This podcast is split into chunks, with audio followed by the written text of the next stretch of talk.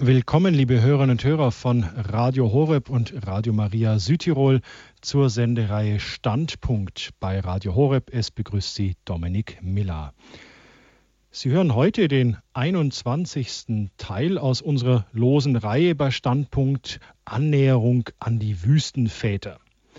Für alle, die jetzt zum ersten Mal von den sogenannten Wüstenvätern hören, das waren im dritten und vierten Jahrhundert, waren das Eremiten, die sich in die Wüsten Ägyptens, Palästinas und Syriens zurückgezogen haben, um Gott in der Einsamkeit nahe zu sein.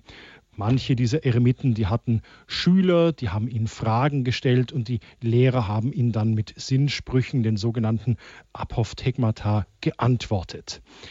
Und unser Thema heute in Standpunkt, das ist, da geht es um einen Ausspruch, was Christus fremd ist. Dr. Stadtmüller wird das dann vorstellen. Unser Studiogast ist ja vielen Hörerinnen und Hörern schon aus diversen Sendereien unseres Radios bekannt. Ganz herzlich willkommen, Herr Dr. Stadtmüller. Guten Abend bei Standpunkt. Guten Abend, Herr Miller. Ich freue mich, dass wir zusammen auf Sendung sind und ich begrüße ganz herzlich die Hörerinnen und Hörer. Ich darf Sie ganz kurz vorstellen. Sie sind Jahrgang 1950, also knapp 61. Sie studierten Medizin und Philosophie. Sie sind Facharzt für Neurologie, Psychiatrie sowie psychotherapeutische Medizin. Dr. Stadtmüller, hm, was bringt einen Mediziner, einen Neurologen, aber auch ein Philosophen dazu, sich überhaupt mit den Wüstenvätern zu beschäftigen. Ich weiß, ich erinnere mich noch, als wir beide begonnen haben, Sendungen miteinander zu machen, Dr. Stadtmüller, ähm, da konnte ich mit Wüstenvätern überhaupt nichts anfangen. Und ich weiß nicht, ob es vielleicht auch anderen Hörerinnen und Hörern so geht. Wie kommt man überhaupt auf sowas Exotisches und was haben die Wüstenväter uns heute zu sagen? Mhm. Ja, es ist eine sehr gute Frage. Die Wüstenväter erscheinen vielleicht tatsächlich etwas exotisch. Das sind sie aber aus zwei Gründen nicht. Also erstens, faktisch kirchengeschichtlich sind sie eine ganz wichtige Gruppe, auch von ihrer Spiritualität her, die sich aus den noch älteren Quellen, also zum Beispiel dem heiligen Paul, dem Eremiten, äh, speisen und die ihrerseits einen riesigen Einfluss auf das Mönchtum, auf die monastische Disziplin, ähm, auf die verschiedenen Prägungen der verschiedenen Orten zweitens auf die Theologie und drittens und scheint mir vor allem auf die Praxis der Kontemplation, der Herzensruhe, äh, der christlichen Medi Meditation, auf die Kunst des Gebets, des in Stille Seins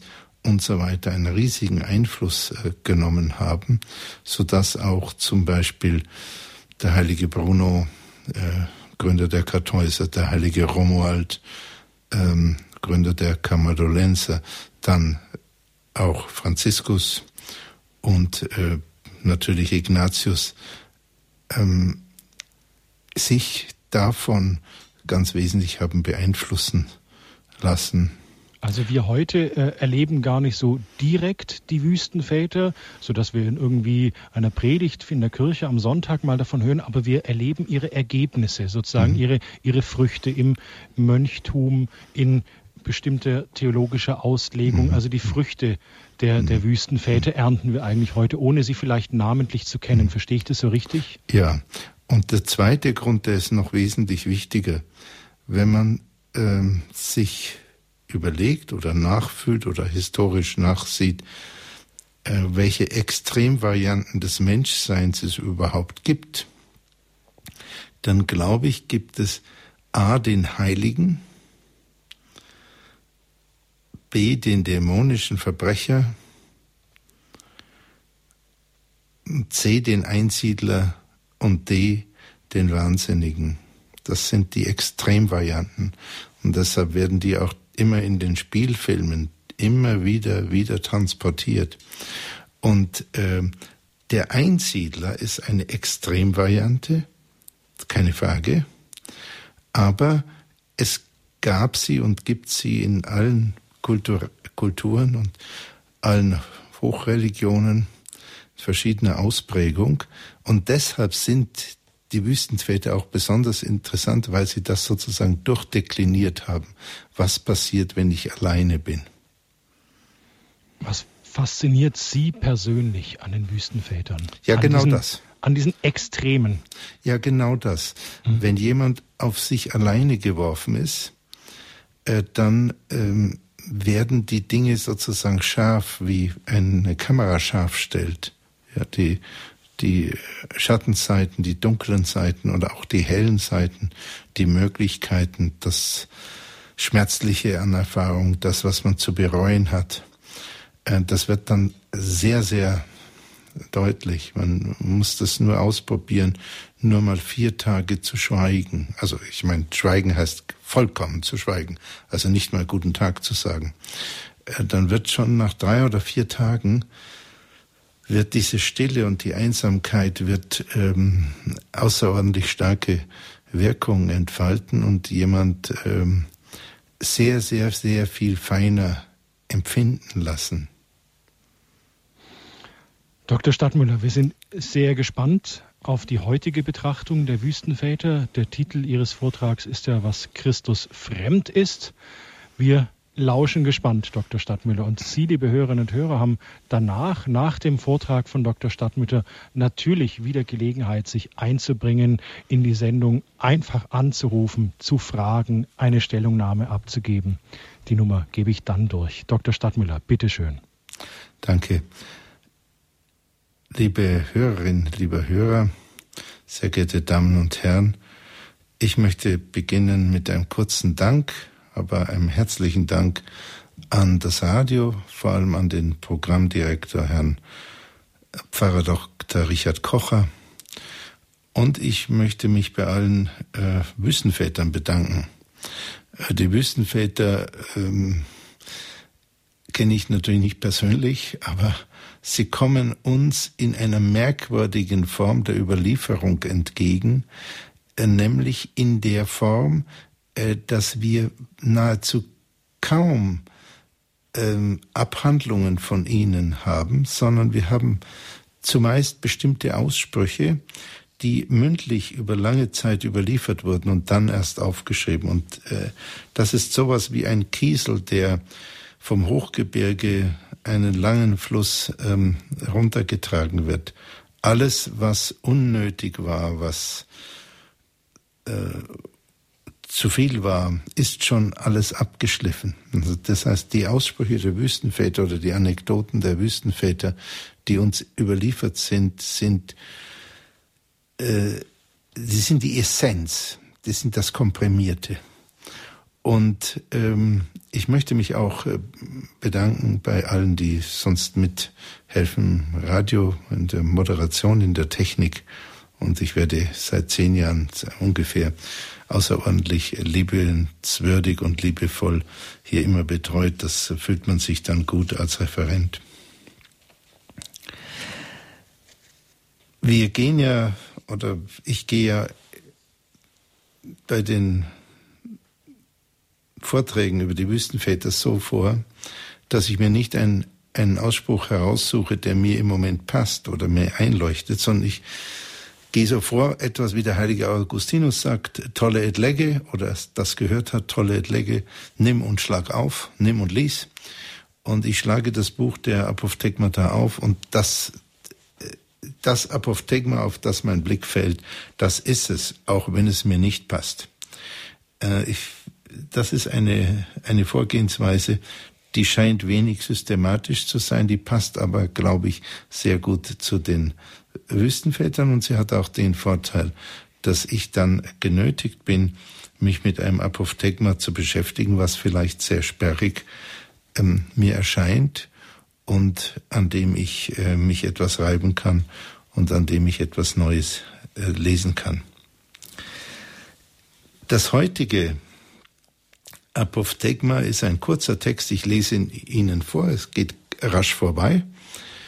Ähm, ein Greis sagt, dass in diesem Fall haben wir keinen Namen eines Wüstenvaters, sondern wir haben einen, einen der Wüstenväter eben, also der Text heißt, ein Greis sagt, Unrecht zufügen, Lügen, Lästern sind Christus fremd. Durch diese vier Dinge wird die Seele befleckt. Wenn jemand Freundschaft mit Mächtigen hat, wenn er auf fleischliche Gelüste sinnt, oder wenn er einem Mitmenschen die Ehre abschneidet, oder wenn er, die Stadt durchwandelnd, die Augen nicht bewacht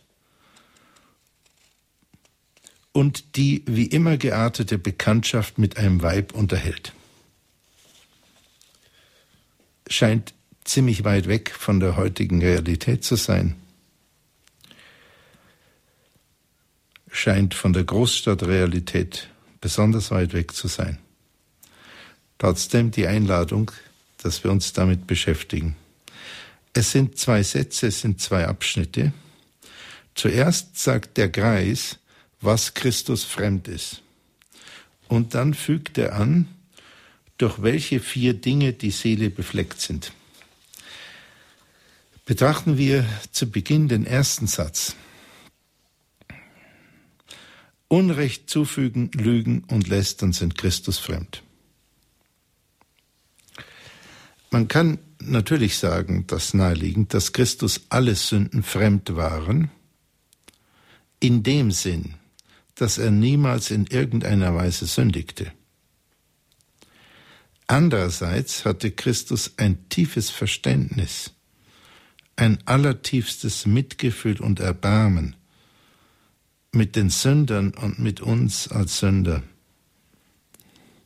Deshalb hat er uns aufgefordert zu beten und führe uns nicht in Versuchung, weil er wusste um, um unser Gefallensein und um unser immer wieder ähm, zur Sünde auch geneigt zu sein. Jesus bejaht auf jeden Fall, hat er immer wieder betont, dass er den alten Bund nicht aufhebt, Jesus be, bejaht die zehn Gebote, wie es in der katholischen und auch evangelischen Kodifizierung genannt wird, die zehn Geboten des alten Bundes, die Moses auf dem heiligen Berg empfing und die uns in zwei Varianten überliefert sind im Alten Testament. Und Jesus hat seine Heiligkeit gezeigt durch seine Vollkommenheit. Es gab andere heilige Menschen, die auch ein ganz hohes Maß an Vollkommenheit hatten.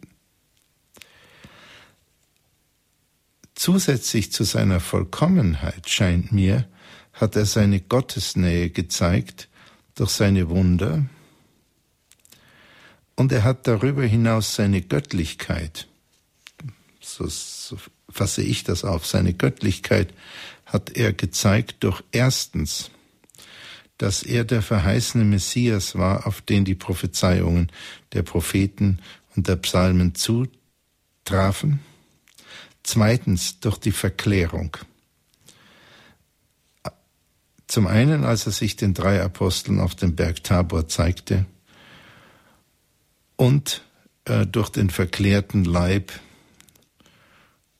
durch die Auferstehung und den verklärten Leib nach der Auferstehung, mit dem er sich gezeigt hat. Und ähm, Papst Benedikt hat in seinem letzten Band, äh, den letzt erschienenen Band von seinem Buch über Jesus von Nazareth, er darauf hingewiesen, dass das nicht einfach eine Aufersta eine Erweckung von den Toten ist, sondern dass das ein verklärter Leib, ein anderer Leib war.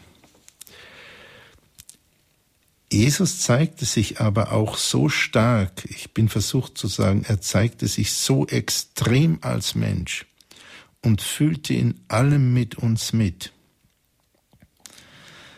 Äh, das ist ein, ein Aspekt von Jesus, der manchmal, ähm, kommt mir vor, ähm, ein bisschen zu kurz kommt in der Betrachtung, wie außerordentlich menschlich er war. Er ging mit den Sündern, mit den Geächteten um. einen Leprakranken zu berühren, war für ihn etwas, was er einfach getan hat. Er hatte großes Mitleid mit der Ehebrecherin und bewahrte sie vor der Steinigung. Das war die damalige ähm, Strafe. Und Jesus zeigte außerordentlich starke Gefühle, also oft Trauer bis zum Weinen, Zorn, als er die Pharisäer anfährt, ihr Schlangenboot, als er die Händler aus dem Tempel vertreibt und ihre Warentische umwirft. Und er zeigt allertiefstes Mitleid und Erbarmen, was immer wieder beschrieben wird. Mich beeindruckt vielleicht am stärksten die äh, innere Situation von Jesus Christus, die äh, bei der Auferweckung seines Freundes Lazarus vorausgeht. Und das ist sehr interessant, wenn Sie die Stelle nochmal nachschlagen und Satz für Satz, halben Satz für halben Satz lesen. Jesus erweckt äh, Lazarus von den Toten nicht aus einer souveränen, übergeordneten Überlegung heraus. Er hat nicht die Idee, äh, als er dorthin aufbricht, äh, dass Lazarus von den Toten auch verweckt, sondern er sieht einerseits den Glauben der Schwestern. Eine sagt, Herr, wärst du da gewesen, so wäre mein Bruder nicht gestorben. Und er fühlt die Trauer der Angehörigen. Und erst als er, das sehr gut, sehr fein beschrieben im, im Neuen Testament, erst als er mit ihrem Schmerz mitfühlt, heißt es, und das ist für mich sehr erschütternd, da heißt es, da wurde er im Innersten erregt. Und in diesem Zustand einer, einer großen inneren Erregung hebt er die Augen und seinen Geist zum Vater und sagt, Vater, ich weiß, dass du mir alles gewährst, um was ich dich bitte, aber damit diese glauben, bitte ich dich jetzt darum. Und danach geht er hinein und sagt zu dem toten Lazarus, der seit vier Tagen tot ist, steh auf. Und er steht auf. Und ich habe jetzt das genannt, um sozusagen dieses menschlich Bewegbare, von Jesus, wie unser Papst sagt, Gott mit einem menschlichen Antlitz, äh, nochmal deutlich zu sagen und äh, ihnen nahezubringen. Wenn, kann man sich fragen, Jesus jedwede Sünde fremd ist, warum benennt der in diesem Fall namenlose Wüstenvater drei Sachen, die Jesus fremd sind. Warum, warum sagt das sind diese drei Sachen? Das sind doch viel mehr Sachen. Ich glaube, es lohnt sich, das nochmal anzuschauen. Also erstens war Unrecht zufügen. Was ist Unrecht? Unrecht ist auf der einen Seite äh, das positive Recht, also das Staatsrecht, die Gesetze, die Verfassung. Wenn jemand äh, gegen die Gesetze handelt, ist Unrecht. Ähm, auf der anderen Seite das darüberstehende göttliche Recht, was schon die alten Römer kannten, vor Christus, Phas und Nephas, das göttliche Recht beziehungsweise das Unrecht gegen ähm, die, das göttliche Prinzip. Und der Papst Benedikt hat in seiner, finde ich, außerordentlich beeindruckenden Rede vor dem Deutschen Bundestag hingewiesen, hat sehr stark diesen Punkt unterstrichen, äh, dass es einer Auffassung von Recht und Unrecht bedarf, die dem Gesetzen übergeordnet ist. Sonst könnte man nie die Frage beantworten, wann ein Staat eine Verfassung hat, die selbst Unrecht ist. Und wir sehen im Moment auf der Welt, äh, dass ganz viel passiert, wo große Bevölkerungsteile oder auch Machtapparate äh, Regierungen hinwegfegen mit der moralischen Begründung, dies ist ein Unrechtsstaat oder dies war eine Unrechtsregierung. Das heißt, die Gesetze, die Rechtsnormen sind eigentlich Unrecht. Und was heißt das, wenn Sie sagen eigentlich Unrecht? Das heißt, dass es ein übergeordnetes Recht gibt. Ähm,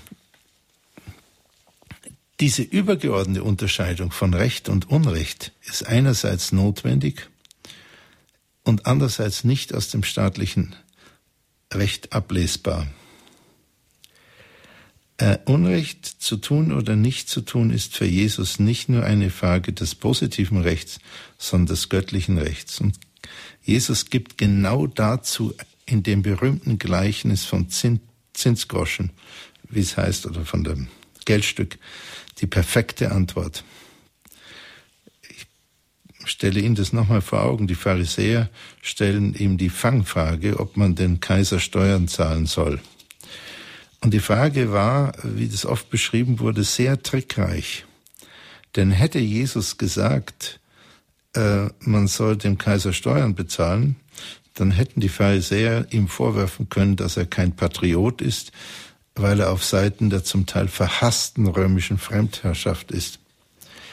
Hätte Jesus auf der anderen Seite gesagt, man soll dem Kaiser keine Steuern bezahlen, dann hätten die Pharisäer ihn bei den römischen Behörden denunzieren können und sagen können, dass Jesus gegen den Kaiser revoltiert. Und Jesus Christus hat das durchschaut, lässt sich ein Geldstück geben, und als die Pharisäer auf seine Frage, wessen Bild das Geldstück zeigt, sagen, das Bild des Kaisers, antwortet Jesus mit dem überragenden Satz, gibt dem Kaiser, was dem Kaiser gehört und Gott, was Gott gehört. Und hier gibt Jesus in diesem scheinbar einfachen Gleichnis die Unterscheidung vor zwischen dem Recht Gott gegenüber und dem Recht bzw. Unrecht in einem staatlichen Kontext. Lassen Sie mich damit zurückkehren zum ersten Ausdruck unseres, ähm, unseres Apophthegmas von unserem Wüstenvater. Unrecht zufügen ist Christus fremd. Das heißt, so betrachtet, es war Christus fremd, die göttlichen Gebote nicht zu erfüllen. Und es war ihm fremd, die menschlichen Gebote nicht zu erfüllen, sofern sie nicht den göttlichen Geboten widersprechen. Und was sind die göttlichen Gebote? Die göttlichen Gebote sind erstens das Gebot der Gottesliebe und das Gebot der Nächsten und Selbstliebe.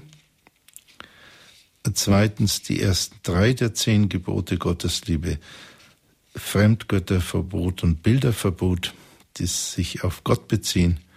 Dann das Sabbatgebot und die anderen der zehn Gebote, die sich auf das zwischenmenschliche Zusammenleben beziehen.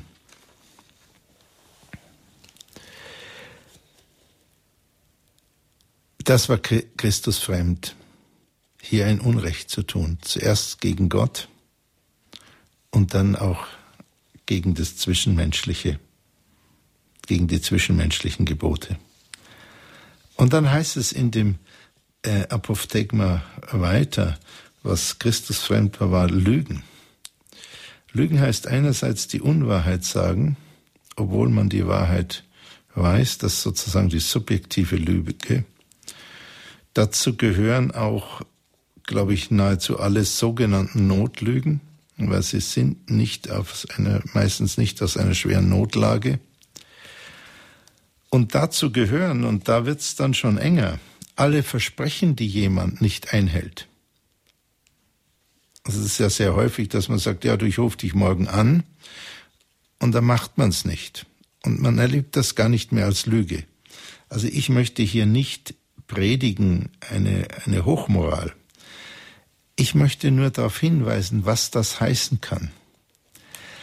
Wenn jemand nur noch das sagt, wovon er innerlich zutiefst überzeugt ist und alles einhält, was er verspricht,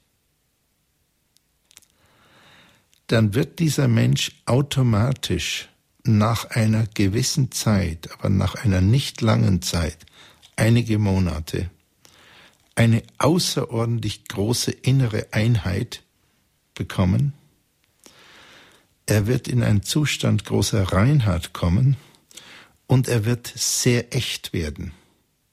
Echt, das heißt kongruent zu sich selber. Ein anderer Aspekt ist, dass wir in Taten, Menschen können in Taten lügen. Dann lügen sie nicht mit Worten, aber das ist relativ häufig. Manipulierendes Verhalten ist, kann man sehen als Lügen in Taten. Etwas vorgeben oder vorspielen in den Handlungen, um so zu erscheinen, wie man nicht ist, beziehungsweise anders zu erscheinen, als man ist. Das muss nicht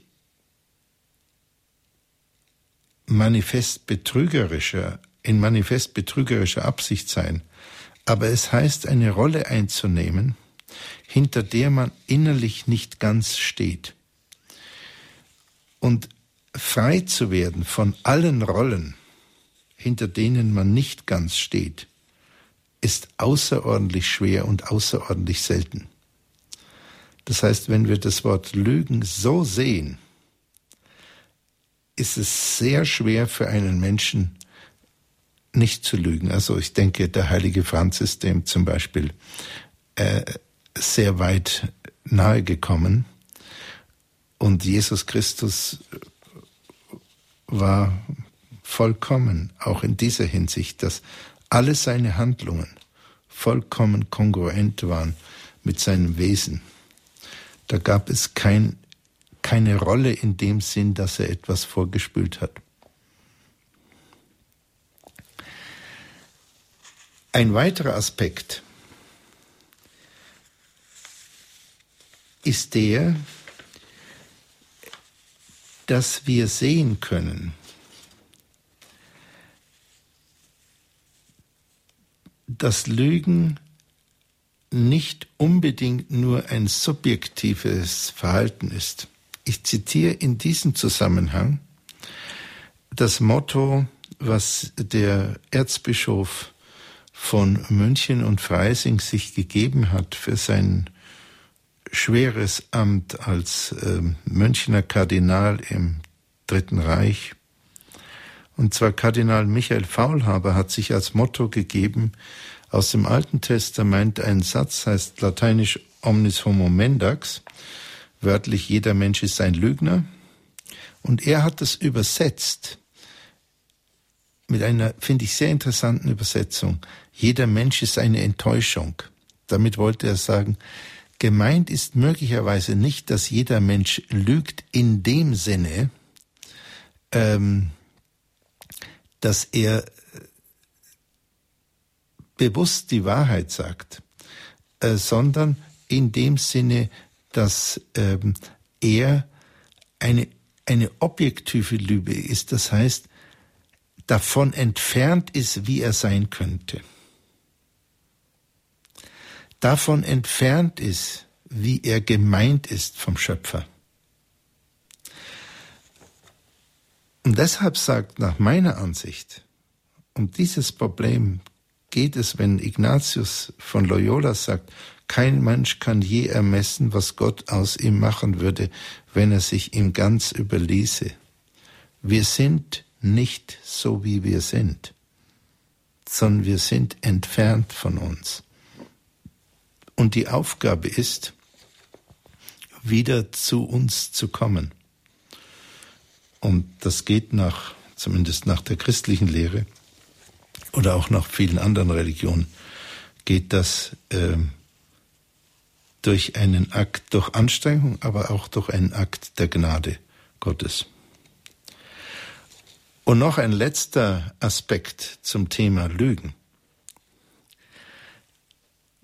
Der Name Gottes selbst, also Gottes Definition von sich selbst, ist unterschiedlich übersetzt worden, aber die klassische Übersetzung des, des Namens, den Gott von sich selber sagt, ist, ich bin der ich bin. Und das heißt, das ist die absolute Identität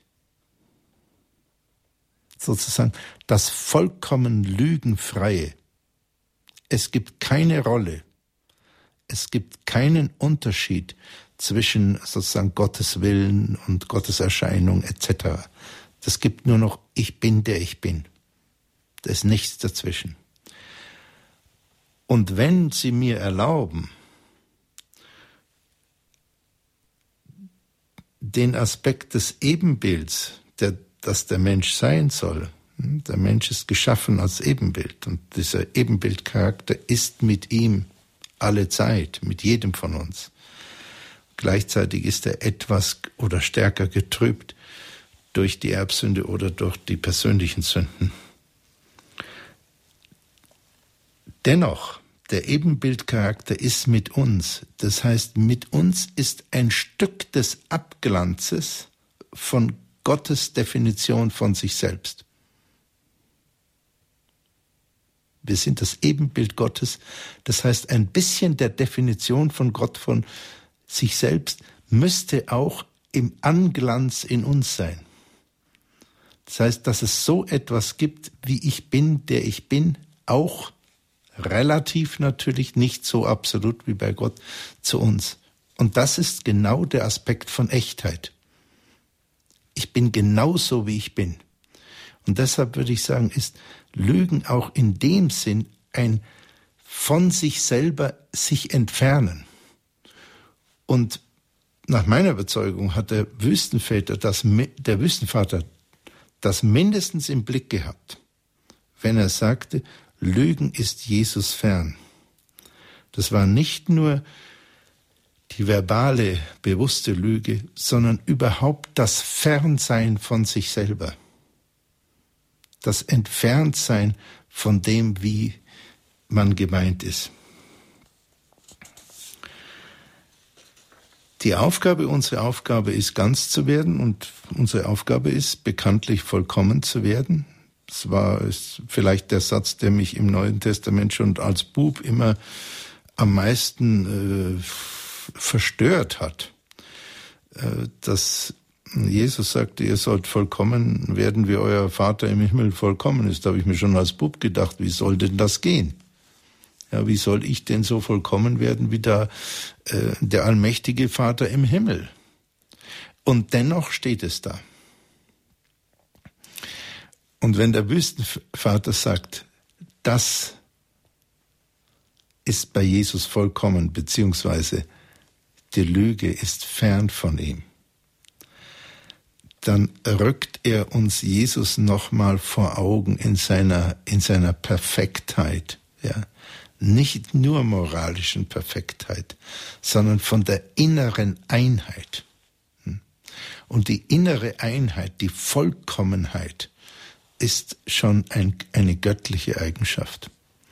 Das dritte, von dem der Wüstenvater sagt, ähm, es ist Christus fern, ist lästern.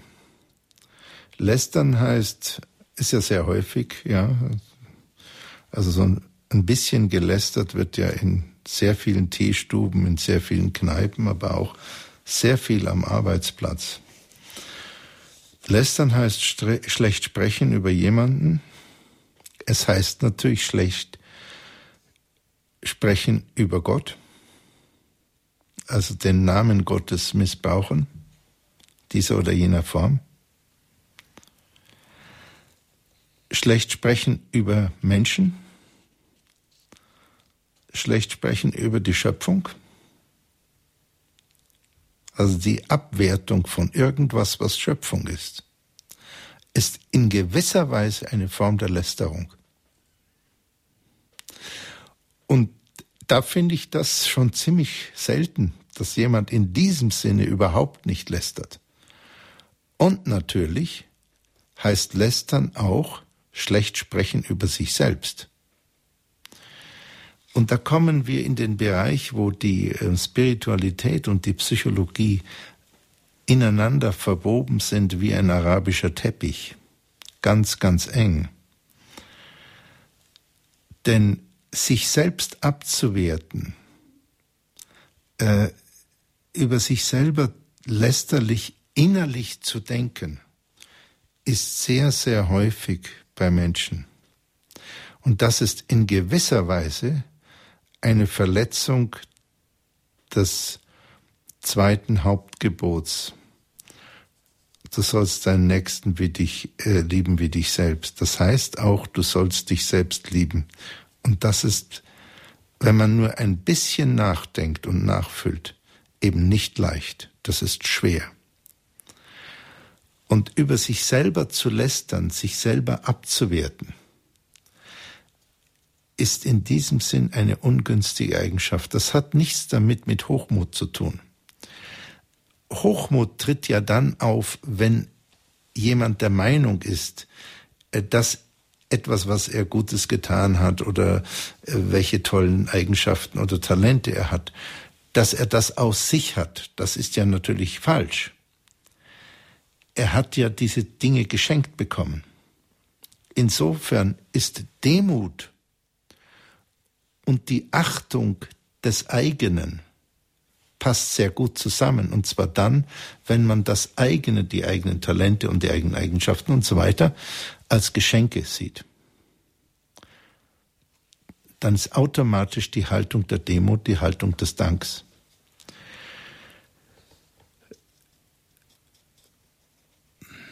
Und lästern heißt natürlich nicht nur schlecht sprechen über jemanden, sondern überhaupt schlecht denken über jemand. Und das ist dann schon eine sehr, sehr perfekte Forderung. Niemals über irgendjemand schlecht denken.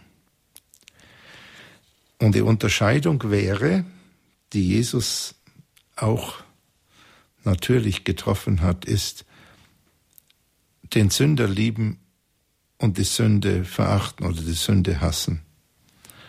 Und ich bin überzeugt, dass Jesus auch diese einzelnen Pharisäer persönlich geliebt hat. Aber er hat die Art, wie sie gehandelt haben, die Art, wie sie gefragt haben und die Art, wie sie manipulativ vorgegangen sind, die fand er außerordentlich destruktiv und verderblich. Und äh, der ist er mit, äh, mit großer Härte gegenübergetreten, ja, ihr Schlangenbrot. Also wir können sehen, dass was so ähm, einfach in einem Satz von, dem Wüstenväter, äh, von diesem Wüstenvater erscheint, ähm, in dem ersten Satz, Unrecht zufügen, Lügen und Lästern sind Christus fremd. Dass es eine so gesehen außerordentlich starke Aussage ist. Weil kaum jemand von uns, wenn wir das etwas in der Tiefe betrachten, kann sagen, ja, das ist auch mir völlig fremd. Und deshalb entsteht dann wieder die Frage, tja, wenn das Ideal so hoch hängt, dann bleibt es ein Ideal. Wir sollen nach ihm streben und das ist fantastisch, wenn wir das wirklich ein Stück weit erreichen oder für eine Zeit und so weiter. Aber gibt es nicht Schritte auf dem Weg, die wir zuerst mal tun können, um in Richtung auf das Ideal zu gehen?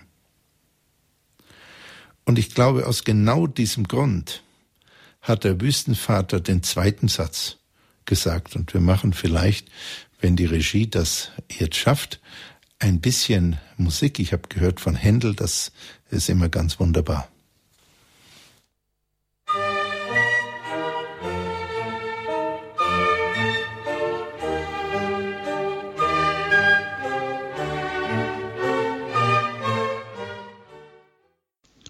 Sie hören Standpunkt bei Radio Horeb heute Annäherung an die Wüstenväter. Heute mit dem Thema, was Christus fremd ist. Wir hören einen Vortrag von, vom Arzt, vom Mediziner und Neurologen und ja, Philosophen Dr. Godehard Stadtmüller. Das Thema, was Christus fremd ist. Wir haben jetzt im ersten Teil des Vortrags den Satz gehört, ein Greis sagte, Unrecht zufügen, Lügen und Lästern sind Christus fremd.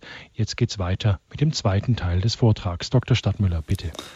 Ja, liebe Hörerinnen, äh, liebe Hörer, äh, der zweite Satz, äh, auch kurz, nicht ganz so kurz, lautet, durch diese vier Dinge wird die Seele befleckt. Also es ist klar, dass der Satz sich nicht auf das bezieht, was der Wüstenvater gerade gesagt hat, weil das sind nur drei Dinge. Durch diese vier Dinge wird die Seele befleckt. Wenn jemand Freundschaft mit Mächtigen hat, wenn er auf fleischliche Gelüste sind, oder wenn er einem Mitmenschen die Ehre abschneidet, oder wenn er die Stadt durchwandelnd die Augen nicht bewacht und eine wie auch immer geartete Bekanntschaft mit einem Weib unterhält. Soweit das Zitat, das Apophthegma dieses Wüstenvaters.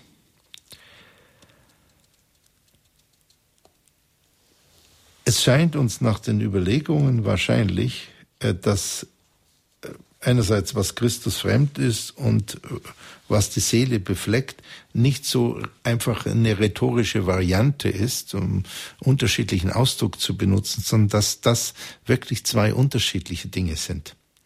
Was Christus fremd ist, ist sozusagen etwas, was wir kaum erreichen können, dass es uns auch ganz fremd ist, obwohl das unser Ideal ist. Ich gehe noch mal vielleicht zurück zum allerletzten Teil. Lästern heißt auch gegen sich selber, sich selber abwerten, ja, weil wir sind ja ein Geschenk des Schöpfers. Wenn wir uns dauernd abwerten, dann sind wir dabei auch den Geschenkcharakter unserer Existenz abzuwerten. Und das macht uns dann tatsächlich mürbe und macht uns klein und ist nach meiner Ansicht auch nicht im Sinne des Schöpfers. Es ist sicher eine sehr, sehr schwierige Gratwanderung, einerseits sich selber für klein zu erachten, das hat der heilige Franz getan, der heilige Philipp Neri sagt, äh, man soll sich verachten. Aber das ist sicher der Teil gemeint, äh, der sozusagen subjektiv ist und nicht der Teil, der vom, äh, vom Schöpfer her selbst kommt. Wenn jemand Freundschaft mit Mächtigen hat, dann wird seine Seele befleckt, sagt der Wüstenvater. Ja gut. Also die meisten von uns hätten ganz gern ein bisschen mehr Freundschaft mit Mächtigen, weil man sich dann etwas äh, wohler fühlt. Man fühlt sich ähm, bisschen gehoben meistens. Man fühlt sich beschützt. Das ist ja nicht schlecht vom Gefühl her. Man fühlt, dass man auch vielleicht ein paar Chancen mehr hat im Leben, dass man zu mehr Wohlstand kommen kann dass die Karriere etwas besser geht, ähm, dass vielleicht auch Geschäfte besser laufen oder menschliche Verbindungen besser laufen, bis hin äh, zu einem wirklich geplanten Karriere im Sinne einer Seilschaft. Aber selbst wenn man das Letztere nicht tut, ist äh, der Wunsch von Mächtigen nicht verachtet zu werden, sondern von Mächtigen geachtet zu werden und möglichst eine gute Beziehung zu haben oder sogar Freundschaft ist, ich glaube, in nicht wenigen eine Sehnsucht. Wenn Sie allein das betrachten, dass jemand an einer Arbeitsstelle ist, dann ist doch in den meisten der Wunsch vom Arbeitgeber oder von dem Chef geachtet zu werden und vielleicht eine freundschaftliche Beziehung auch zu haben. Und der Wüstenvater sagt, das befleckt die Seele. Was kann er denn damit gemeint haben? Also eine erste Antwort ist natürlich, äh, dass man sagt, ja, das hat also nichts mit uns zu tun, das hat äh, mit unserer Zeit sowieso nichts zu tun, das hat mit den Laien sowieso nichts zu tun, das betrifft also nur die Mönche, die ein ganz, ganz esoterisches Ideal dann an den Tag legen in ihrer Wüsteneinsiedelei. Gut, damit wäre es dann erledigt. Aber ich glaube, so einfach ähm, sollten wir uns das nicht machen. Denn der Wüstenvater sagt ja nicht, das gilt nur für die Mönche, sondern er sagt, das, äh, sagt, das gilt allgemein. Obwohl er es in einem Kontext zu Mönchen gesprochen hat, aber es, diese Formulierung sind sehr allgemein gehalten. Was kann er dann meinen? In gewisser Weise könnte es sein, dass er meint, wenn du auf die Macht der Mächtigen baust, die Macht des Kaisers, die Macht des Militärs, die Macht der Wirtschaftsbosse etc., dann ist es ein bisschen eine Glaubensarmut. Es kann die Aufforderung dahinter stecken, befreunde dich nicht mit einer Zwischenursache, sondern wenn es möglich ist, befreunde dich mit Gott selbst. Und zu sehr an den Mächtigen dieser Welt zu hängen und an deren Freundschaft, das muss ja nicht immer gleich speichelleckelnd sein obwohl es dafür natürlich ganz, ganz viele Beispiele gibt, gerade aus dem letzten Jahrhundert, in exzessiver Weise, wie auch Gott verraten wurde, also millionenfach heftigst verraten wurde, weil äh, die Allianz mit paar Mächtigen wichtiger war. Das kann in gewisser Weise eine Glaubenslosigkeit sein. Und die Aufforderung scheint mir des Wüstenvaters ist, finde die Unterscheidung der Geister. Halte dich fern von einem Abkehr von Gott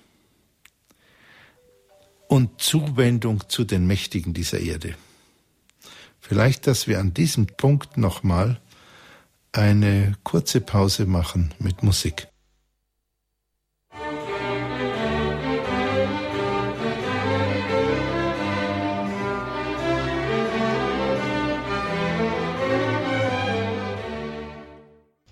Standpunkt bei Radio Horeb Annäherung an die Wüstenväter. Heute mit dem Übertitel Was Christus fremd ist. Wir sind mitten in einem Vortrag von Dr. Godehard Stadtmüller. Gerade ging es um den Ausspruch, wenn jemand vier Dinge, die die Seele beflecken und eines davon, wenn jemand Freundschaft mit Mächtigen sucht. Dr. Stadtmüller, bitte. Äh, das zweite ist, äh, wenn er auf fleischliche Gelüste sind, was sind fleischliche Gelüste? Das ist erstmal Essen und Trinken, dann äh, natürlich alle Formen von Besitz, äh, Komfort, ähm, äh, Sexualität und Rauschmittel. Ähm, ich finde es interessant, dass es in dem in dem Satz des Wüstenvaters nicht heißt, wenn jemand einen Besitz hat. Vielleicht denkt er das auch, aber er spricht das nicht aus. Was er sagt, ist, wenn jemand auf fleischliche Gelüste sinnt, und ich, ich lese das so, dass das sich sehr häufig beschäftigen mit dem, was man nicht hat, was man möglichst gerne hätte, also mit einer Form von Gier oder Habsucht ist etwas, was ganz schleichend die Seele vergiftet oder befleckt. Und das ist sicher für viele von uns eine sehr, sehr große Aufforderung, vielleicht eine sehr, sehr schwere Übung, auf fleischliche Gelüste nicht mehr zu sinnen. Also ich würde das äh, so lesen, vielleicht liest die eine Hörerin oder eine Hörer auch etwas anders, äh, dass jemand verheiratet ist oder wie Herr Miller verheiratet ist, glücklich verheiratet ist und äh, ein, ein Töchterlein hat, ein ersehntes Töchterlein, das darf ich hier mal sagen, und sich dann natürlich freut, die eigene Frau zu sehen, die eigene Tochter zu sehen, hm, oder vielleicht auch ein Besitztum, der jetzt der Familie nützt, das würde ich nicht lesen, dass das etwas ist, was der Wüstenvater hier tadelt, sondern was er tadelt und was er meint, dass die Seele befleckt, ist die, die Gier, mehr haben zu wollen. Die Habsucht. Und er sagt uns, ähm, bitte faste, lass nach von der Habsucht und dann wird deine Seele reiner werden. Ich höre das nicht sehr häufig, dass die Reinheit einer Seele etwas Erstrebenswertes sei heutzutage. Hm? Das hört man eigentlich nur noch im spirituellen oder im, im religiösen Kontext. Und dennoch, die Reinheit in einer Seele ist sozusagen nicht, nicht nur, dass sie moralisch ganz sauber ist, sondern die Reinheit einer Seele ist erstens die Echtheit wenn du ganz rein bist, wirst du ganz der Mensch, der du sein sollst, als der du gemeint bist. Und der Schritt dahin ist manchmal sehr schmerzlich.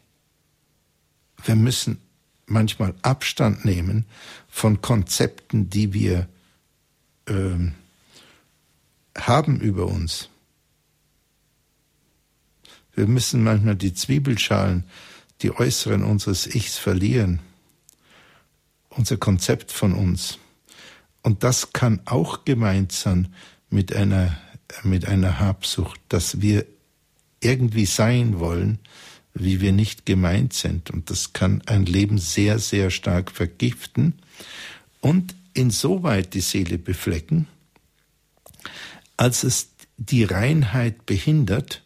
Und die Reinheit heißt erstmal Einheit, also Echtheit so zu sein, wie ich bin. Und zweitens, den Ebenbildcharakter wiederherzustellen. Und der Ebenbildcharakter ist der, der Gott nahe ist. Also ein sehr kluger Benediktinerabt, äh, der hochverehrte Abt, Altabt Emanuel Jungklausen von Niederalteich, er hat mir eine wunderbare Predigt gehalten, die ich zufällig gehört habe, über die Bergpredigt und sagte, die Bergpredigt ist praktisch die Selbstbeschreibung von Jesus. Dr. Stadtmüller, darf ich da an der Stelle kurz unterbrechen bei der Selbstbeschreibung Jesu und der Bergpredigt? Wir müssen an der Stelle kurz unterbrechen, um die UKW-Hörer in München zu verabschieden. Wir machen in drei Minuten weiter. Bis dahin noch Musik. Ich bitte die Kollegin.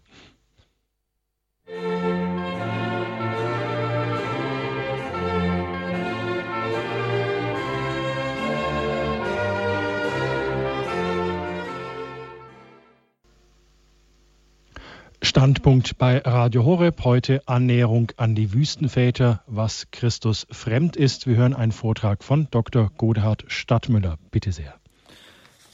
Ja, liebe Hörerinnen, äh, liebe Hörer, die, die jetzt noch bei uns verblieben sind, wir waren stehen geblieben bei dem zweiten Teil des Apophthegmas. Durch diese vier Dinge wird die Seele befleckt, wenn jemand Freundschaft mit Mächtigen hat, wenn er fleischliche Gelüste sind oder wenn er in einem, wenn er einem Mitmenschen die Ehre abschneidet.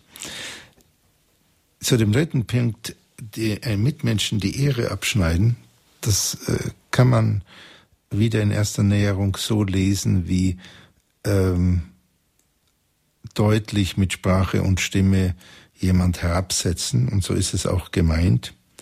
Aber es kann auch innerlich sein. Wir unterscheiden ja Würde und Ehre. Auch im Grundgesetz in Deutschland, die Würde des Menschen ist unantastbar. Die Ehre ist aber antastbar. Die Würde bleibt auch, wenn jemand ins Zuchthaus kommt. Äh, die Ehre wird jemandem genommen, zu einem guten Teil. Und äh, das innerlich die Ehre abschneiden heißt in gewisser Weise jemanden missgönnen, dass er eine soziale Achtung auch bekommt. Also innerliche Missgunst sozialer Anerkennung ist eigentlich eine innere Entehrung. Und dann ist das schon ein ziemlich weiter Schritt, finde ich, von dem der Wüstenvater sagt, dann hast, befleckst du deine Seele nicht, wenn du auch das nicht hast, dass du einem Mitmenschen die Ehre abschneidest, das heißt auch innerlich ihn nicht herabsetzt. Oder umgekehrt, ihm innerlich soziale Ehrung durchaus zumisst und dich freust über seine soziale Ehrung.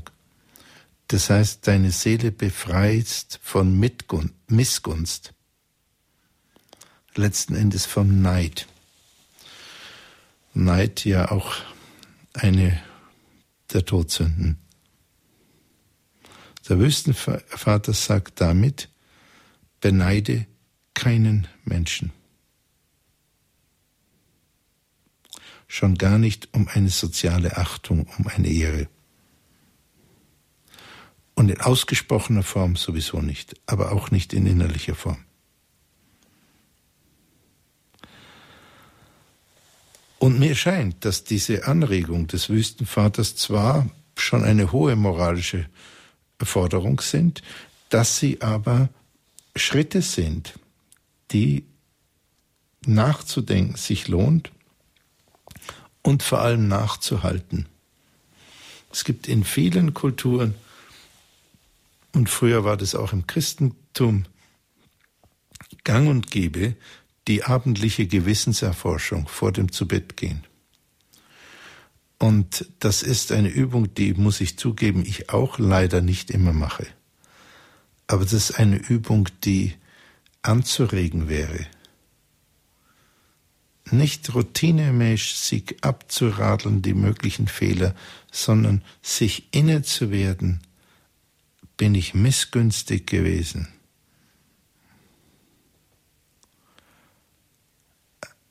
war ich habsüchtig im Innern. Und dann wird sozusagen der Sumpf in der Seele wird ausgetrocknet oder anders gesprochen, der Spiegel der Seele wird rein, der wird poliert wieder. Und ein polierter Spiegel gibt wieder, gibt die eigene Person wieder so, äh, wie sie wirklich ist. Wir erkennen uns selbst, wir beginnen uns selbst so zu erkennen, wie wir sind, wenn unsere, der Spiegel unserer Seele rein wird und wir beginnen, Gott mehr zu erkennen, weil wir den Ebenbildcharakter wieder mehr verwirklichen. Und Gott zu erkennen ist, glaube ich, jedenfalls keineswegs nur ein intellektueller Akt so hat er uns nicht geschaffen, sondern Gott zu erkennen ist, so rein zu werden, dass der Spiegel der Seele das Ebenbild darstellt und im Ebenbild wir den Abglanz Gottes erkennen. Und das vierte ist vielleicht das sperrigste für heutige Ohren. Äh, das möchte ich Ihnen noch zumuten, weil es der Wüstenvater uns eben auch zumutet. Das vierte von den Dingen, äh, von denen er sagt, dass sie die Seele beflecken, ist, Zitat, wenn jemand die Stadt durchwandelnd die Augen nicht bewacht und eine wie auch immer geartete Bekanntschaft mit einem Weib unterhält, also für Frauen ist wahrscheinlich dann auch das Analogon mit einem Mann unterhält.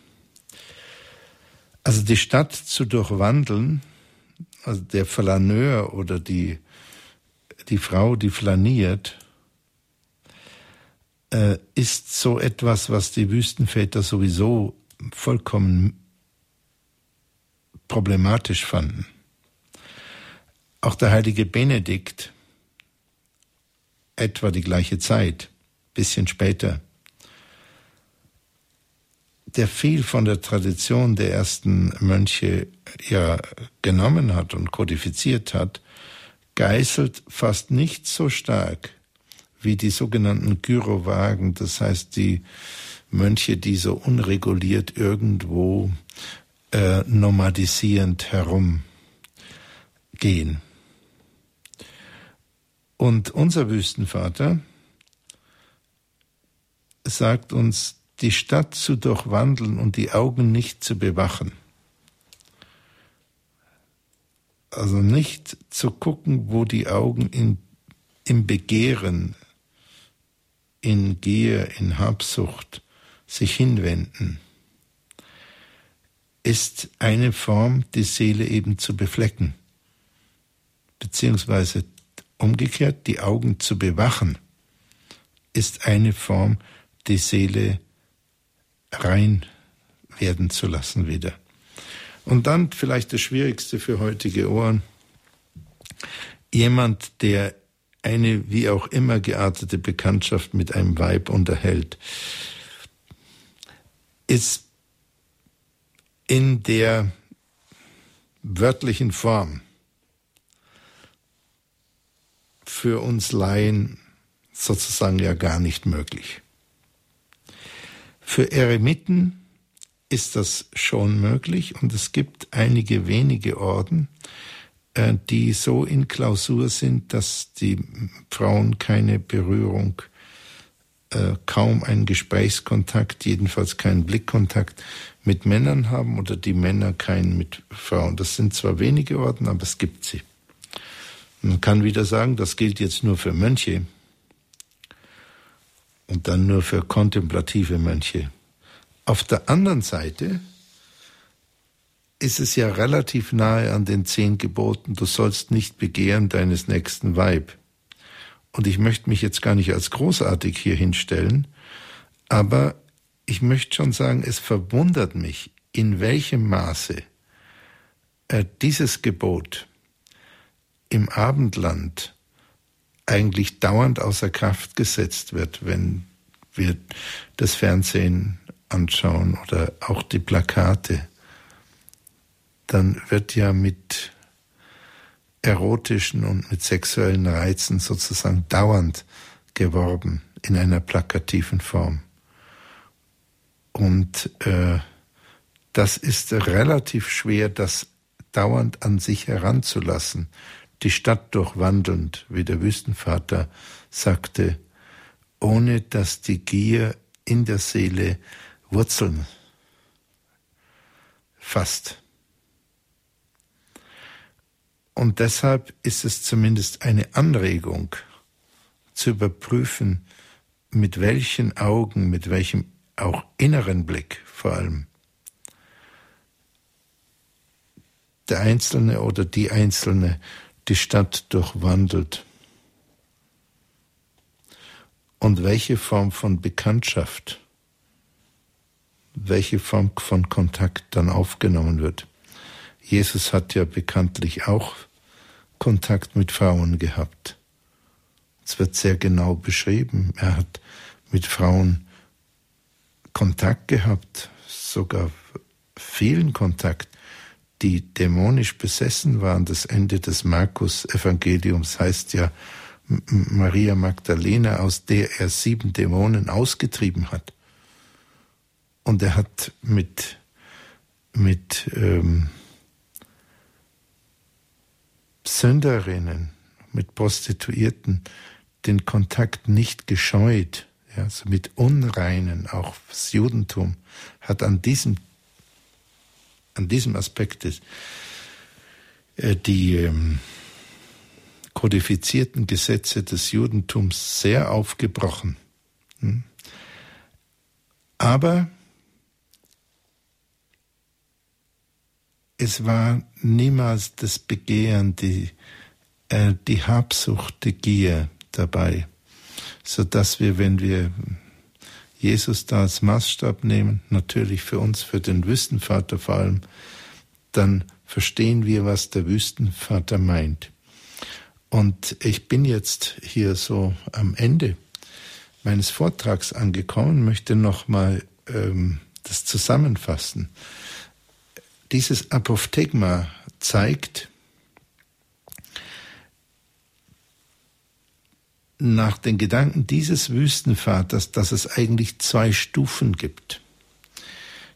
Die eine Stufe ist, die Seele nicht zu beflecken, das ist schon sehr viel. Das sind die vier letzten Dinge, die er genannt hat, als Anregung. Und die Stufe darüber ist das, was Christus ganz fremd ist und was noch schwerer zu erreichen ist aber er sagt es mit Worten, die sehr ungewöhnlich sind und die einladen zu sagen, aha, jetzt weiß ich, wie ich vorgehen kann. Und diese Einladung, die uns aus 1500 oder 1600 Jahren entgegenhalt in Übersetzung bis zum heutigen Tag und bis zum heutigen Moment in dieser kostbaren Moment der Gegenwart hier über den Sender. Dazu möchte ich Sie auch einladen und mich selber, meine Seele auch einladen, äh, dass sie etwas reiner oder möglichst ganz rein, wenn es denn möglich ist, werde und verabschiede mich jetzt von Ihnen. Das Ende des Vortrags, aber wir haben noch Zeit für Hörerinnenfragen und Hörerfragen, die manchmal dann sehr spannend sind, weil sie nochmal einen bestimmten Punkt ähm, erhellen oder einen interessanten persönlichen Kommentar geben. Ich danke Ihnen für die Aufmerksamkeit. Dr. Stadtmüller, so ein, ein Punkt, wo es immer wieder darum ging, bei diesem Apophthegma des Wüstenvaters und auf den Sie immer wieder gekommen sind, egal bei welchem jetzt der einzelnen Punkte der Aussagen des Kreises waren, das war dieses Sein, also dieses zu sich selber kommen. Sein, wie wir vom Schöpfer gemeint sind. Ja. Dass wir uns weit entfernen von dem, was wir sein könnten und haben auch Zitate gebracht, ja, Mai, was, was würde eigentlich auf, aus uns werden oder was wären wir, wenn wir auch nur ein Bruchteil dessen wären, was der Schöpfer mit uns gemeint hat. Absolut, absolut. Haben das so die Wüstenväter auch damals so, ja, ist es einfach so eine, eine Essenz, die schon immer da war, dieses, ja, echt sein. Sie nannten es auch diesen Aspekt mhm. von Echtheit, den, den wir haben mhm. sollen. Mhm. Und was auch Gott für uns wünscht, mhm. dieses Echtsein. Sie brachten es sehr bei dem Aspekt der Lüge in dem mhm. Apophthegma. Ja, ist eine gute Frage. Ähm, ich kenne jetzt die Theologie nicht so gut. Also mir fällt immer als erstes der zitierte Satz von vom heiligen Ignatius von Loyola ein, äh, kein Mensch kann je ermessen, was Gott aus ihm machen würde, genau, wenn es sich ich, ihm ja. ganz überließe. Von den äh, früheren Aussagen äh, gibt es ja äh, den heiligen Paulus, äh, der sagt, äh, Christus, Christus ist in mir, also sozusagen, dass Paulus sagt, ich kann es nicht genau im Wort zitieren, aber er hat er ist nicht mehr er selber, er ist, ist, ist, ist, Christus ist in ihm. Und es gibt einen anderen Ausspruch von einem Wüstenvater, möglicherweise Vater Isaak, glaube ich, äh, der, ich kann es jetzt nicht im Wortlaut zitieren, aber ziemlich genau, der sagte, äh, wenn der Geist, also gemeint ist der Heilige Geist, von einem Menschen Besitz ergriffen hat, dann kann dieser Mensch nicht mehr anders als beten. Jetzt kommt die Begründung, interessante Begründung, weil dann der Geist in ihm betet. Und äh, das würde ich sagen, ist so eine Formulierung, wo jemand ganz erfüllt ist vom, vom Geist Gottes. Und das gibt es natürlich auch schon in der Apostelgeschichte. Sie waren erfüllt vom Geist Gottes. Also der, der Geist Gottes war in ihnen, er sprach durch sie. Das Individuum war sozusagen im Innern äh, fast annulliert. Aber nicht in dem Sinn, äh, dass es nicht mehr, äh, dass sozusagen weggewischt ist, sondern in dem Sinn, dass es erfüllt ist. Und äh, das glaube ich, meint Jesus auch, wenn er sagt, ihr, ihr sollt das Leben in Fülle haben. Er möchte uns nichts wegnehmen. Und wie Papst Benedikt auch sagte, äh, als Erfahrung eines langen Lebens, wie er sagte, Christus nimmt nichts weg. Die Erfahrung ist, Christus nimmt nichts weg. Also je mehr ich mich anheimstelle, desto mehr bekomme ich. Das sind so ein paar Sachen. Also es gibt schon eigentlich kommt es vom Neuen Testament her und auch vom Alten Testament. Die Echtheit. Im Paradies waren wir ganz echt. Dr. Stadtmüller, jetzt klingelt bei uns hier das Telefon ganz wild. wie es eigentlich immer bei Ihnen in den Sendungen ist. Wir fangen Schön. einfach mit einer Hörerin aus Coburg an. Frau Pluschke, guten Abend, grüße Gott. Guten Gott, Abend. Pluschke. Zuerst ganz herzlichen Dank. Ihre Worte, Herr Dr. Stadtmüller, haben so viel in mir aufgewühlt, dass ich gar nicht anders kann. Und zwar über Gerechtigkeit und Lüge. Jawohl. Und ich war in Altenpflegerin in, in Heimen und es war oft ganz schlecht, äh, sich da, wie soll ich denn sagen, die eine hat es so gemacht und die andere hat es so gemacht und jeder hat die andere ausspielen wollen und so weiter. Und da war ich manchmal ganz, ganz richtig grantig. Mhm. Und wenn dann das Gespräch zu einem Gespräch gekommen ist, habe ich ganz, manchmal ganz spontan einfach meine Meinung gesagt. Jawohl. Und hinterher habe ich dann gedacht, du Rindviech, wärst du doch ruhig gewesen. Du weißt ja, dass du eh nichts änderst. Und das mhm. muss ich immer wieder dran denken, dass ich mit meiner Spontanität und meinem Temperament einfach immer übers Ziel hinausschieße und dann vielleicht auch manchmal jemand äh, kränke.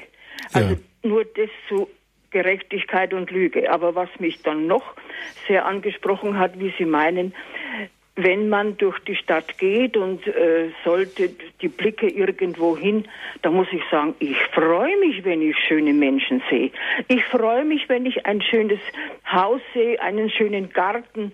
Aber den muss ich nicht haben. Aber mhm. es wäre schade, wenn ich da nicht hinschauen könnte, mhm. wenn mich da irgendwas äh, verführen würde. Mhm. Jawohl. Das, das, ist einfach, und, und dann, wenn ich, wenn ich das sehe, dann kann ich sagen, ach lieber Gott, hast du deine Welt schön gemacht. Oder es gibt so wunderbare Menschen, mhm. egal ob Mann oder Frau. Ich freue mich an schönen Menschen.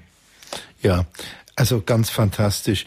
Äh, zum ersten Punkt wollte ich sagen, ja, äh, wenn man so durchlädt, ja, und dann richtig seinen Zorn mal entlädt, ja ähm, wie Sie es jetzt mit Ihrem Temperament äh, geschildert haben. Also erstens mal ist es nicht schlecht, damit Sie gesund alt werden, wenn Sie resolut werden. Ja, Eben, also ja, bin schon Insofern ist es schon mal ganz gut. äh, es ist nicht ein Zustand unendlicher Heiligkeit. Das haben Sie ja auch selber äh, gesagt. Hm. Ähm, dabei würde ich sagen, ähm, das eine ist die Ehrlichkeit und das andere ist das Wie der Kommunikation. Ja.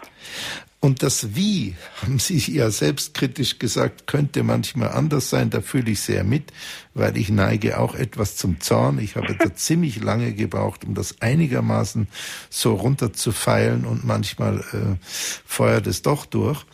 Also ähm, bleiben Sie bei der Ehrlichkeit, aber vielleicht können Sie ab und zu ähm, eine Form finden, die es einem anderen leichter macht, es zu nehmen. Genau. Ohne ja. die Ehrlichkeit zu schwächen. Und das andere fand ich außerordentlich schön. Wenn es jemandem gelingt, wie es Ihnen offenbar gelingt, dass Sie einen schönen Menschen sehen, eine schöne Frau oder einen schönen Mann und sagen, ist das fantastisch vom Schöpfer, ja, der Daumenabdruck des Schöpfers. Oder natürlich die Lilien auf dem Felde. Das ist ja auch von Jesus gesagt. Schaut, die Lilien auf dem Felde, sie säen nicht, sie ernten nicht. Und doch hat Gott sie geschaffen, schöner als Salomon in all seiner Pracht. Hm? Ja. Äh, und ich würde sogar noch weitergehen. Ich würde sagen, ähm, also für mich gibt es ab und zu Gebäude, die sind zwar sehr selten, aber es gibt es ab und zu Gebäude, wo man sagt, tja, da rivalisiert der Mensch schon mit der Schönheit der Natur. Also wenn Sie sich die Westfassade vom Freiburger Münster zum Beispiel anschauen, ja. dann würde ich schon sagen, puh, das Freiburger Münster rivalisiert mit der Schönheit der Schwarzwaldkante. Die meisten anderen Häuser nicht.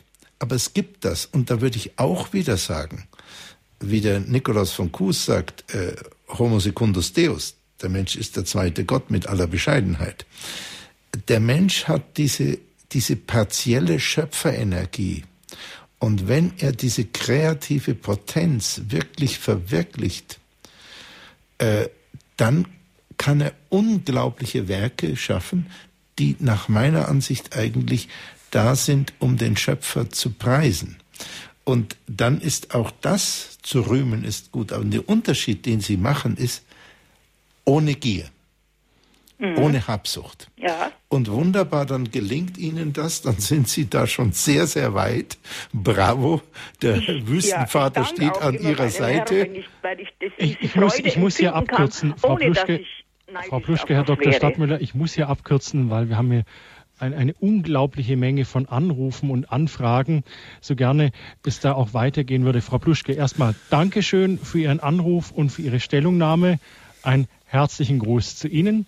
Und äh, Herr Dr. Stadtmüller, zu dem, was die Frau Pluschke sagte, gehört noch äh, eine Anmerkung einer Hörerin, die nicht auf Sendung gegangen ist, die fragt, was ist denn Lästern? Ist es denn nicht gut, das Schlechte beim Namen zu nennen? Ich referenziere jetzt da auf die Frau Pluschke, die sagt, ja, wenn mit ihr mal der Gaul durchgeht, dass sie dann einfach mal was sagt. Jetzt diese Hörerin sagt, ist es nicht gut, mal das Schlechte beim Namen zu nennen? Im ja. Zusammenhang mit Lästern. Ja, ja, das äh, ist keine Frage. Das Schlechte ab und zu beim Namen zu nennen, äh, ist ja schon gut. Aber eben nur ab und zu und wenn es Sinn macht. Wenn es nur Sinn macht, wenn nur der Sinn ist, jemand herabzusetzen, ohne dass es irgend, wahrscheinlich irgendwas ändert, warum soll ich es dann machen? Ähm, Lästern hat ja so, sozusagen die Form der Ehrabschneidung. Ähm, ohne dass ich äh, intendiere, dass sich was ändert. Ähm, die Form einer Aussage, einer kritischen Aussage, vielleicht auch einer heroischen oder lebensgefährlichen kritischen Anmerkung, die darauf zielt, dass etwas sich verändert, ist etwas ganz anderes als das übliche Herabsetzen, was fast nie etwas ändert. Und äh, das ist der Unterschied. Der Wüstenvater selber ist ja relativ hart, ja, ist ja relativ kantig. Und Jesus war auch ab und zu kantig, wie ich das jetzt gesagt habe, zu den Pharisäern. Aber dann dient es dazu, dass sich etwas ändert. Und lästern ist die Herabsetzung einer Person. Und der Unterschied scheint mir zu sein, dass es nicht adäquat ist, die Person herabzusetzen, sondern adäquat ist, ein Fehlverhalten zu kritisieren. Und das ist ein Unterschied. Den Sünder lieben und die, die Sünde verachten. Aus Fritzlar begrüße ich Frau Kelber. Guten Abend. Ja, guten Abend. Grüß Gott, Frau Kelber. Äh, ja, guten Tag, Godehard. Hier ist Elisabeth. Ah, hallo. Ja, hallo. Ja, ich das ist mich, ja schön. Ja, ich habe mich sehr gefreut. Ich habe gesehen, dass du heute Abend dann äh, im Standpunkt bist und habe mir ja. die Sendung angehört Super. und fand das erstmal ganz schwere Kost für den Sonntagabend. Okay. Aber nee, also so ähm, unglaublich ähm, ja wichtig und ich glaube, du, du hast so viel von dem angesprochen, was mein, Inner, mein Inneres einfach erreicht und wo ich ähm, an mir arbeite, wirklich in diese Ehrlichkeit zu kommen und auch dank deiner Hilfe und deiner Unterstützung äh, sehr offen dafür geworden bin und, und ähm, ich spüre immer mehr Reinheit in meiner Seele, dass, dass, es, dass mein Herz wirklich freier wird und, und sich öffnet und ja, super das fühlt sich sehr gut an. Es ist schwer. Es ist wirklich sehr, sehr schwer, das alles auch loszulassen. Ja, klar. Und ähm, Natürlich. auf diese andere Spur zu kommen. Ja. Und nachdem ich ähm, so im Programm gesehen habe, äh, dass du über die Wüstenväter sprichst, habe ich ähm, war ich sehr berührt, meine, sehr bewegt. Ich weiß nicht warum, kann ich nicht sagen. Ich habe mich dann rausgesetzt in meinen Garten. Es war Schön. Mittwoch und die Sonne strahlt. Es war wahnsinnig schönes Wetter, also eher ein Frühlingstag für Ende November. Mhm. Und ich bin so unendlich traurig geworden, so tief traurig und bin dieser Traurigkeit nachgegangen mhm. und habe dann ein Bild bekommen. Es ja. war das Bild oder diese Geschichte von dem kleinen Lord. Und ich mhm. habe so stark den Bezug zu diesem Kind gefühlt, diese mhm. unglaubliche Sehnsucht dieses Kindes, einfach diese Liebe in die Welt zu bringen. Ja. Und, und diese Liebe, die so ganz rein ist, die, die diese mhm. Bösartigkeiten dieser Welt überhaupt nicht wahrnimmt, die existieren. Frau Kälber, Sie meinen, Sie meinen den kleinen Lord äh, aus dem Film, der zu seinem griesgrämigen Großvater genau. geht. Okay. Ja, mhm. ja. Also dass dieser, dieser, dieser mhm. Grieskram, der, der nimmt, dieses Kind nimmt es überhaupt nicht wahr. Ja. Und, und verwandelt damit die ganze Umgebung. Ja, genau. Und, ja, und das. Perfekt das war, und das habe ich so in mir gespürt und diese mhm. Sehnsucht, ich denke, das ist es eigentlich. Und mhm. da habe ich auch gespürt, das ist das Christuskind in mir. Mhm. Ähm, also der Christus ist in mir. Mhm. Und, und das ist das, äh, wodurch er in der Welt ist. Und, mhm. und wenn, ja, in, wenn diese. Darf ich was dazu sagen? Ja. Äh, das ist eigentlich eine perfekte Antwort auf das, was ich sonst angeregt hätte. Und zwar, wenn du sagst, es ist manchmal schwer. Und du hast dich in den Garten gesetzt und hast Tränen bekommen der Berührung und hast gespürt, das ist es ja, wie du jetzt sagst. Es ist ja sozusagen der, der heilige Punkt, der schon in mir ist. Mhm. Dann geh mit dieser Energie. Mhm. Dann ist es nicht so anstrengend. Ja, und das, das hat dann, äh, das, ja, ja, das war gar nicht anstrengend, Super. weil das hat in mir getobt beim Bauch, das, das hat richtig, und das, dieses Voll. Kind, das will leben, das will einfach, ja, das will leben. Das wünsche ich dir von Herzen. Okay. Danke, Frau Kälber, für Ihren Anruf. Ein Danke. Gruß nach Fritzlar. Und jetzt nach Feldkirchen. Frau Turba, ich grüße Sie. Ja, grüß Gott. Ich möchte mich herzlich bedanken, Herr Dr. Stadtmüller, für Ihren großartigen Vortrag. Dankeschön. Und ich möchte mich auch bedanken bei Ihnen, Herr Müller, für Ihre wirklich tolle Moderation. Und ich Dank. habe folgende Beobachtungen gemacht, dass ich oft sehr verdrossen war, wenn Leute in der Kirche waren, aber dann nur an sich gedacht haben und nur nach der Kirche über andere hergezogen sind. Und ich habe dann aber irgendwie bin ich draufgekommen, es ist besser, als da gleich loszuschimpfen, dass man die irgendwie äh, sehr hilfsbereit und also sozusagen mit Liebe überschüttet. Dass mhm. man denen einfach irgendetwas abnimmt oder was gibt oder mhm. sie irgendwie erfreut. Absolut, ja. Dass das mehr hilft. Absolut. In der Familie sowieso, da kann man ja, die sind immun gegen unsere Predigten. Ja, von früher schon klar, wissen. natürlich. Und da kann man auch nur eigentlich mit Liebe und klar, durch andauernder Sicher. Hilfsbereitschaft dafür da sein. Sicher. Das wollte ich sagen. Ich will mich das nicht so lang auslassen, weil ja andere Super. auch noch drankommen wollen. Danke, Frau Toba. Äh, vielen Dank. Abend. Vielen Dank. Jetzt ein Hörer, der hat hier eine Nachricht hinterlassen bei uns in der Regie. Die Frage lautet, gibt es einen Unterschied zwischen, klar, zwischen einem klaren Verstand und einer reinen Seele? Ja, das würde ich denken, äh, dass das eine sinnvolle Unterscheidung ist.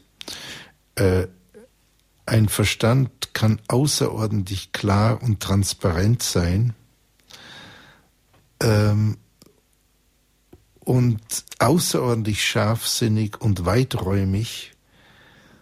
Und dennoch kann die Seele äh, ein paar Schattierungen haben.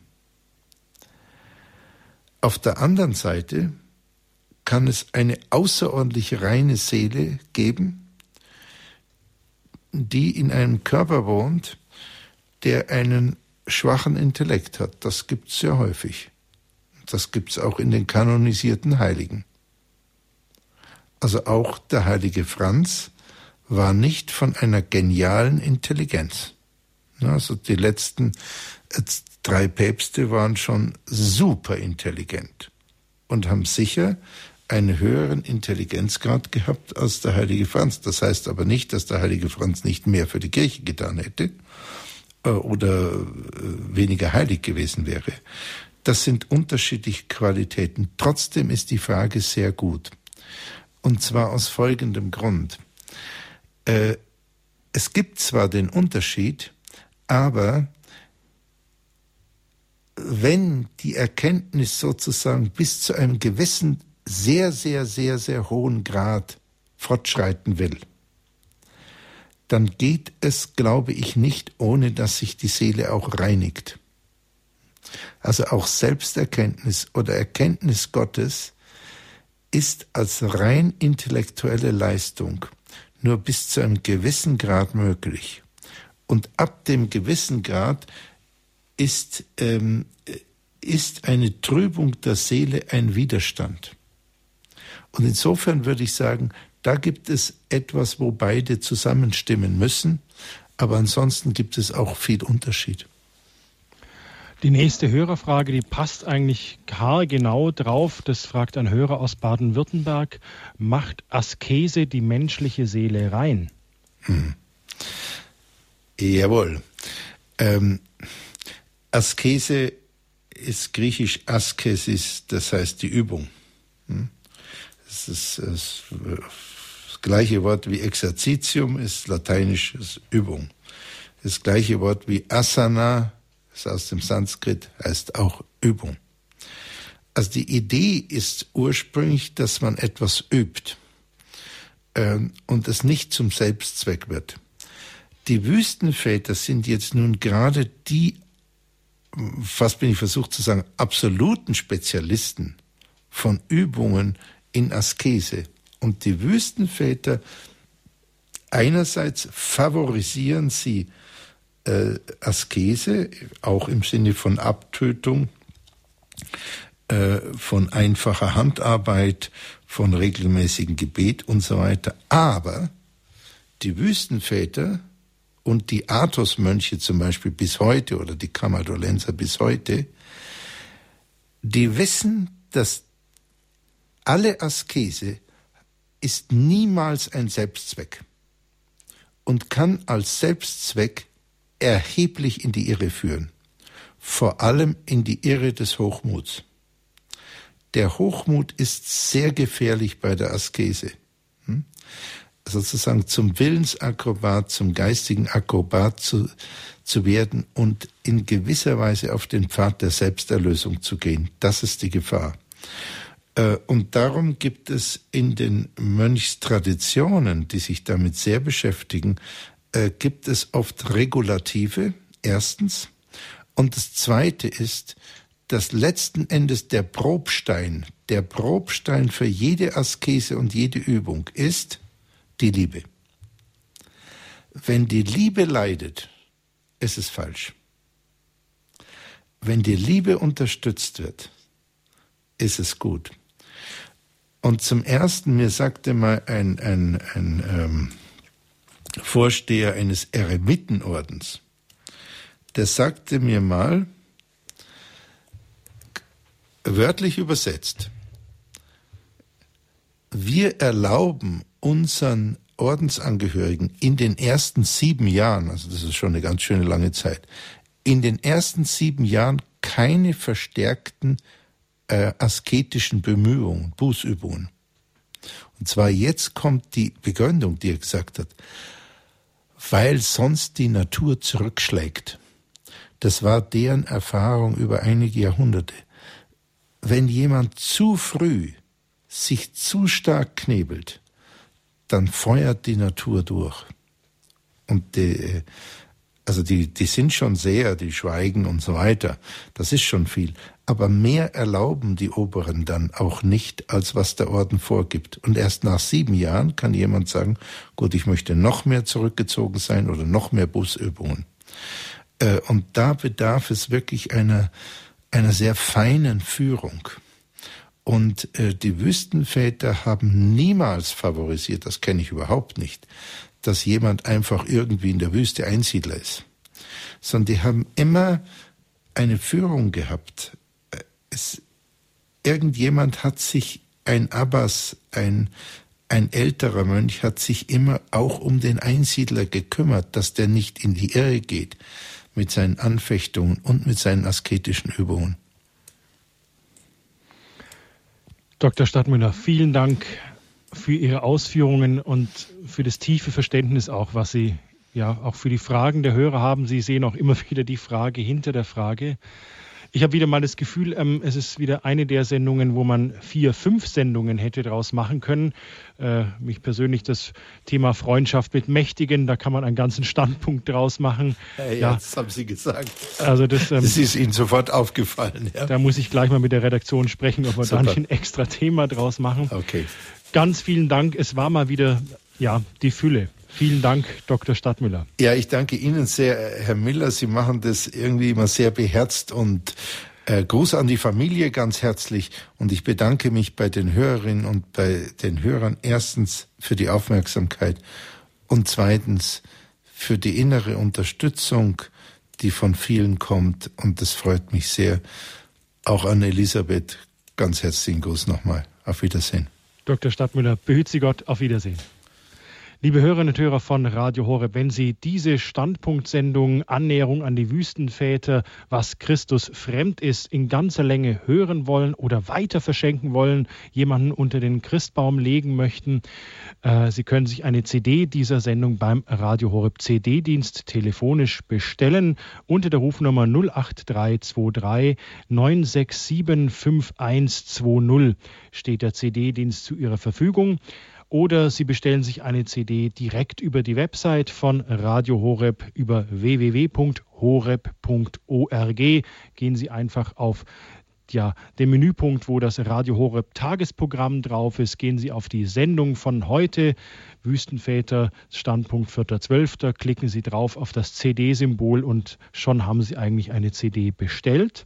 Wenn Sie Fragen zu dieser Sendung haben oder wo man diese Apophthegmata der Wüstenväter beziehen kann, beim Radio Horeb Hörerservice kann Ihnen da weitergeholfen werden. Dort sind Daten hinterlegt 08323 967 5110 oder wieder auf der Website www.horeb.org.